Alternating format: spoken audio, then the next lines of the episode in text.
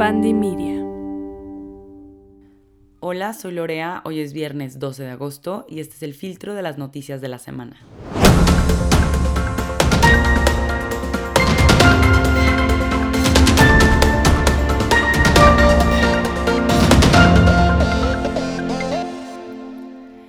¿Qué tal? Buenos días, buenas tardes, buenas noches, dependiendo a qué hora nos estén escuchando. Bienvenidos a El Filtro. Espero estén listos para escuchar las noticias más importantes de la semana, en especial aquella de AMLO, los militares y demás que todo el mundo ha comentado.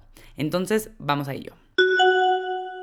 En política, pues bien, AMLO anunció un decreto para que la Guardia Nacional dependa ahora del ejército, es decir, la entregó a la Secretaría de la Defensa Nacional, la Sedena, por decreto presidencial. Sin embargo, esto es anticonstitucional. Realmente AMLO tuvo que haber primero intentado hacer una reforma que fuera votada por el Congreso y entonces ser aprobada. Pero bueno, el presidente dijo que por decreto presidencial, ahora dice que es parte del ejército. Recordemos que la Guardia Nacional es una institución policial de carácter civil dirigida por la Secretaría de Seguridad y Protección Ciudadana. Pero ahora lo que intenta cambiar es que está totalmente dirigida por la Sedena. Ahora, la Corte va a tener que resolver qué hace, pues ni siquiera un decreto presidencial está por encima de la Constitución. Pero AMLO dijo que no va a esperar y que pues esto era un decreto suyo, ¿no? El presidente aseguró que aunque ahora la Guardia Nacional va a ser dirigida por la Sedena, va a seguir teniendo un carácter civil, pero esto es totalmente contrario, pues ya va a estar regida totalmente por el ejército y no por la Secretaría de Seguridad. Recordemos que en un principio cuando la Guardia Nacional fue creada, se dijo que, ok, iba a ser gente del ejército, pero que iba a estar regida, iba a estar legislada por tribunales y por leyes civiles a fin de evitar que tuvieran como este poder extra que tienen los militares y que son juzgados de otra manera. Entonces se hizo este acuerdo porque se decía, bueno, es gente de la milicia, son personas, elementos del ejército que van a tener un rigor, una práctica o más bien una educación militar, pero van a ser juzgados como civiles. Pero ahora lo que va a pasar es que ya no va a ser así. Si son regidos por la Sedena, entonces atienen a las reglas de la Sedena. Entonces lo que dice AMLO de que va a ser de carácter civil es falso, totalmente falso. El presidente aseguró en una mañanera que no obstante, su decreto presidencial va a presentar una reforma y que si no le aprueban su reforma, pues aseguró que probablemente la oposición no lo haga, va a buscar otra manera de hacerlo. Entonces yo aquí me pregunto, ¿Dónde está la lógica en lo que está haciendo? Si no crees en todo el sistema legislativo mexicano y estás buscando simplemente otro recurso para que te lo aprueben, es mentira todo lo que dice de que nunca va a pasar por encima de la Constitución. Esto mismo lo declaró hace poquito en una mañanera, que él nunca, nunca, nunca pasaría por encima de la Constitución, pero lo está haciendo también con sus declaraciones al decir que si no se lo pasa el Congreso, lo va a hacer él por su cuenta. Les paso un poquito de contexto respecto a la Guardia Nacional. Se creó en 2019 y justo lo que les expliqué antes era la intención de tener a gente con educación militar y con adiestramiento militar cuidando a los ciudadanos, pero que fueran juzgados como civiles. AMLO en ese momento intentó que fuera totalmente militarizada y que sus elementos fueran juzgados como militares y estuvieran atenidos a leyes militares, pero la oposición se lo negó y dijeron que la única manera en que pasaba la Guardia Nacional era si dependía de la Secretaría de Seguridad. AMLO dijo que ok. Algunos expertos han asegurado que era una buena idea, pero la ejecución en sí no ha sido tan buena. Esta fue una idea que realmente surgió con Felipe Calderón, este, cuando hizo la guerra contra el narco, pero se ha visto que no ha funcionado de nada en todos los últimos años, pues solo estamos peor. Realmente el narcotráfico ha aumentado casi su poderío y no se ha logrado hacer ninguna cosa. Entonces, ¿para qué el presidente sigue invirtiendo más en el ejército y que estén en las calles si ni siquiera nos han podido proteger y si finalmente el narcotráfico sigue teniendo casi que el mando del país? Estos recursos que gasta el gobierno en la Sedena, que además hay que agregar, la Sedena ya tiene construcciones, controla aeropuertos, se le está dando una cantidad de dinero impresionante. AMLO es, al parecer, de los presidentes que más favoritismo les ha dado, aunque han circulado videos en donde antes de ser presidente, digo en las tres veces que fue candidato, dijo que él no creía para nada en la militarización e incluso criticó a Felipe Calderón por esto, pero aquí está haciéndolo exactamente lo mismo que criticó en otras ocasiones. Además, el presidente ha dicho en varias mañaneras que la violencia ha bajado y que estamos mejor que nunca. Entonces, yo me pregunto, si tú crees que estamos mejor que nunca, ¿a qué estás intentando meter más militares a la calle y a qué según tú estás reforzando al ejército? No tiene ninguna lógica.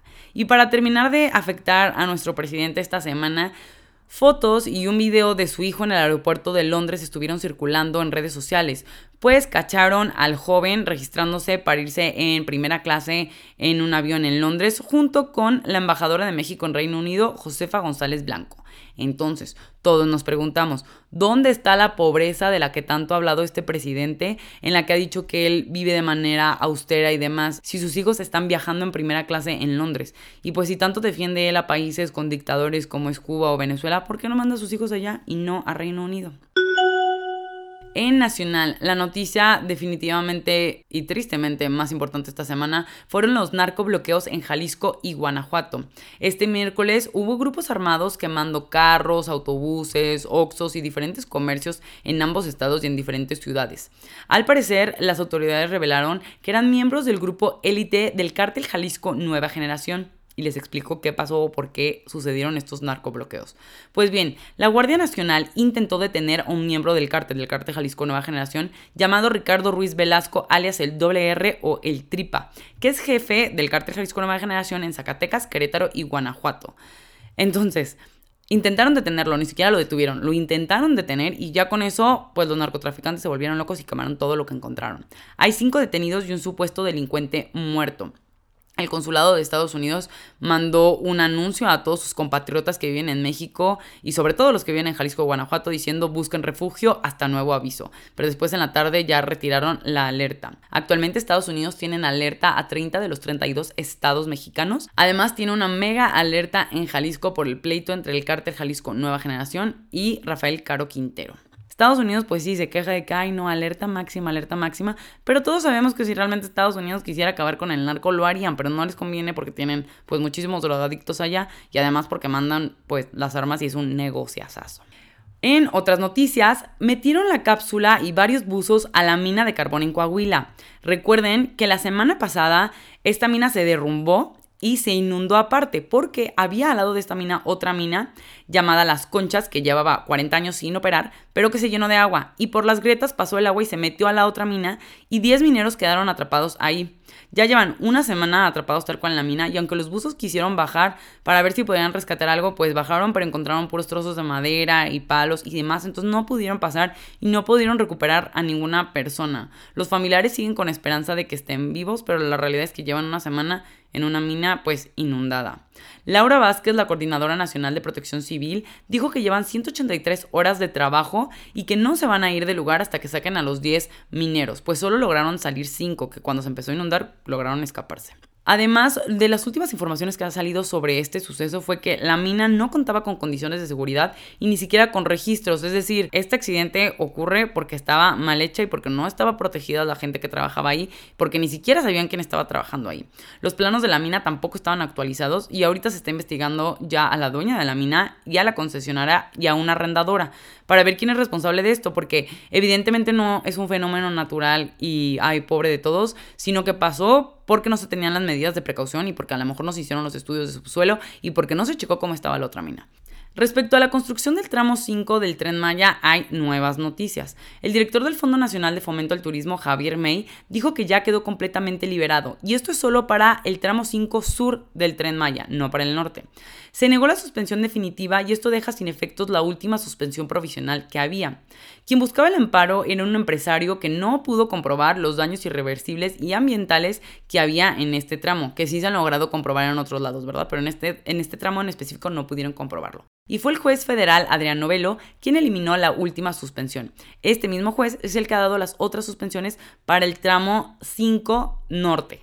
Este tramo del norte continúa con sus suspensiones definitivas y veremos qué ocurre porque realmente el presidente Acuérdense que el presidente dijo que el tramo 5 era de carácter de seguridad nacional y por tanto que él iba a continuar con la construcción. Entonces no sabemos realmente qué tanto efecto tiene que haya una suspensión definitiva o no, porque el presidente igual dijo que él iba a construir.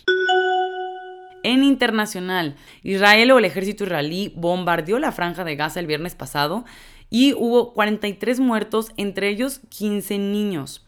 El ejército israelí iba contra la organización Yihad Islámica y aseguró que no ha terminado, pues hasta el momento arrestaron a un alto líder de la organización, Bassam al-Sadi, y a otros 19 militantes, pero quieren al parecer destruir la organización. Cerraron además los cruces con Gaza. Los yihadistas contestaron con 160 cohetes que no provocaron ningún daño tanto para Israel ni para ninguna persona.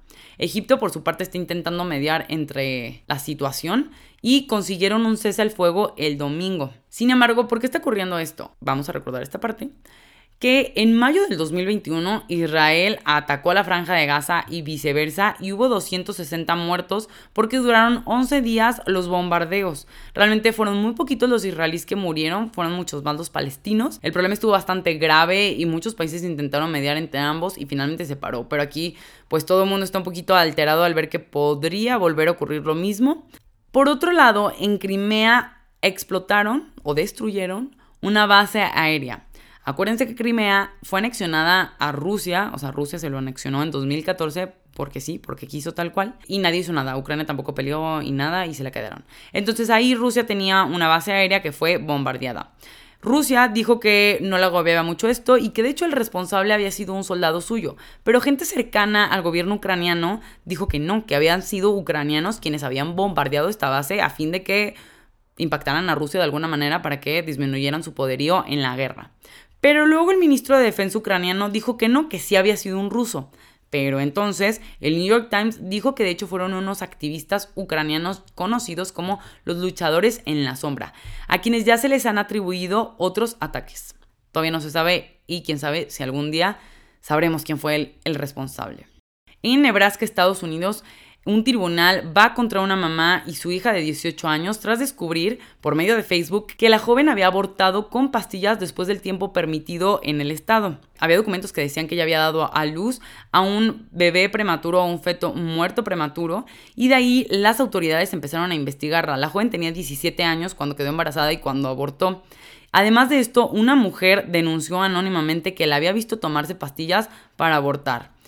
Lo que ha causado más revuelo, digo, además del el linchamiento a esta joven y a su madre por el aborto, también fue que el caso procedió, o más bien continuó, porque se pasaron conversaciones privadas de la joven con su mamá en Messenger, en Facebook. Facebook aseguró que le llegaron con una orden de registro, entonces pues tuvieron que abrir las conversaciones de la joven, la madre y de los perfiles de ambas, y ahí fue donde las autoridades encontraron pues todo lo que la joven había comentado. Entonces la gente está ahorita desconfiando de la privacidad que existe en estas conversaciones, pues entonces con una orden de registro Facebook puede pasar toda la información. La madre enfrenta actualmente cinco cargos y la hija tres. Lo que yo me pregunto es, creo que Estados Unidos tiene bastante problemas con las armas y con otras situaciones de inseguridad, pero qué impresión que la policía o las autoridades estén buscando tan arduamente lincharse a esta joven y a su madre que eh, podremos estar de acuerdo o no con el aborto, pero finalmente no conocemos la situación de ambas. Y era una joven de 17 años embarazada, ¿no? Que finalmente decide abortar y su madre la apoya. Cada quien tendrá sus razones. Lo impresionante aquí es que las autoridades llegaron a tal nivel con tal de meterlas a la cárcel. En deportes, Serena Williams, la máxima jugadora de tenis, ha anunciado su retiro. La campeona de 39 títulos de Grand Slam dijo para una entrevista a Vogue, la revista de moda, que quiere expandir su familia y que en este momento ya no puede seguir expandiendo su familia y jugando tenis. Aseguró, comentó en la entrevista, que cuando estuvo embarazada de su primera hija sí siguió jugando hasta que ya no le fue literalmente posible, pero que en este momento tiene 41 años y ya no es lo mismo. Dijo que quiere concentrarse en otros aspectos de su vida y desarrollarse de alguna otra manera, pero que está sumamente triste de dejar su pasión. En otras noticias, el Real Madrid ganó la Supercopa de Europa, es su quinta copa y le ganó al Eintracht de Frankfurt en un partido en Helsinki. Hubo goles de Alaba y de Benzema, lo que les dio el triunfo a los merengues. En curiosidades, una noticia muy triste, murió la cantante y actriz Olivia Newton-John, quien tenía 73 años y había luchado durante 30 contra el cáncer de mama. En 1992 eh, Olivia Newton-John fue detectada con cáncer de mama, tenía un tumor, entró a remisión y en 2017 le regresó. La actriz era británica, pero fue criada en Australia y empezó como cantante, pero llegó después a la fama más potentemente cuando hizo el musical Gris junto a John Travolta. También ganó un Grammy. En otras noticias, Disney supera a Netflix en suscriptores, así como lo escuchan. En junio, Disney Plus reportó 221.1 millones de suscriptores, mientras Netflix reportó 220.7 millones. Mientras uno está creciendo en suscriptores, el otro está bajando. Sin embargo, ambos ya anunciaron que van a sacar una versión más económica con anuncios. Por otro lado, Elon Musk vendió acciones de Tesla por 6.900 millones de dólares. Esto lo realizó entre el 5 y 9 de agosto. El magnate aseguró que vende las acciones en este momento, pues no sabe cuál va a ser el resultado del juicio legal contra Twitter. Recordemos que Musk había asegurado que iba a comprar la plataforma por 44 mil millones de dólares, pero luego se arrepintió y entonces las acciones de Twitter bajaron, entonces Twitter demandó y ahora se van a juicio. Musk dijo que prefería vender ahorita a tener que vender posteriormente si algo salía mal en el juicio. Como comentario final, un grupo de científicos franceses encontró que pensar mucho cansa. Esto digo, creo que ya era un secreto a voces en donde todos cuando estudiábamos para un examen muy difícil o cuando teníamos que pensar mucho, acabamos agotados aunque no habíamos realizado per se una actividad física. Pues estos científicos encontraron que esto se debe a la acumulación de glutamato, que ocurre cuando piensas literalmente mucho. Y esto provoca que al final de este proceso en donde segregas mucho glutamato, sea más difícil tener un control cognitivo. Por eso todos llegamos agotados y cansados cuando tenemos que pensar mucho. ¿Qué opinan ustedes? ¿Creen en esto o creen como otros científicos que esto es una ilusión solamente de estar cansados o que evidentemente sí se nos acumula el glutamato? Y esto fue todo por hoy. Espero les hayan gustado las noticias, que se vayan bien informados, que ya hayan entendido qué pasó con AMLO, los militares, la Sedena y la Guardia Nacional y que estén listos para buenas conversaciones el fin de semana. Síganos en nuestra cuenta de Instagram, el filtro podcast, o en mi cuenta personal, Lorea Peir. También estamos en TikTok y en Twitter. Los veo la siguiente semana con el filtro de todas las noticias. Adiós. El filtro es producido y conducido por mí, Lorea Pérez Iriarte, con producción ejecutiva de Mariana Solís y Jero Quintero. Este es un podcast de Bandy Media.